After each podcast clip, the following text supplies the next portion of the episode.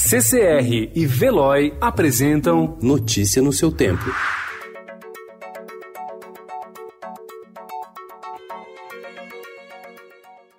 Olá, seja muito bem-vindo. Hoje é sexta-feira, dia 20 de março de 2020.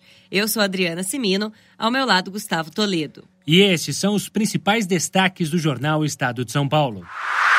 Com comércio e shoppings fechados, empresas falam em cortar até 40% do quadro. Trabalhador que tiver salário e jornada reduzidos receberá compensação do governo. Remédio antimalária tem potencial contra vírus. Formulário da brecha à distorção em notificações. Subiu ontem para 7 o número de mortes pela Covid-19 no país, que tem 621 casos confirmados. Telemedicina é liberada temporariamente no país. Rio anuncia fechamento das divisas do estado. Presidente do Hospital Albert Einstein prevê pico de surto em abril. Sistema de saúde da Venezuela está ameaçado. Governo se desvincula de críticas de Eduardo Bolsonaro à China.